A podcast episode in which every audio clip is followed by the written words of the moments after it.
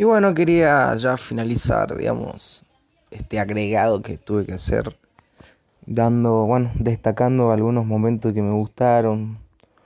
Por ejemplo, la picardía del niño al robar las uvas. Eh, también la astucia del, ciego, me gustó mucho. La labia del ciego, los, los consejos del ciego que le da. Me gusta también eh, me gustó también mucho la sensación de, de, sí, de, te transmite el hambre la parte cuando está con el, con el cura.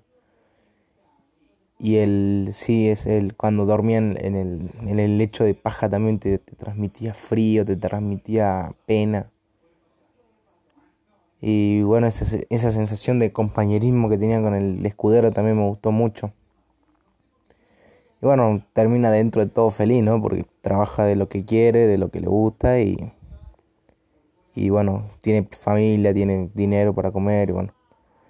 Bueno, eso es, profe, el, el trabajo.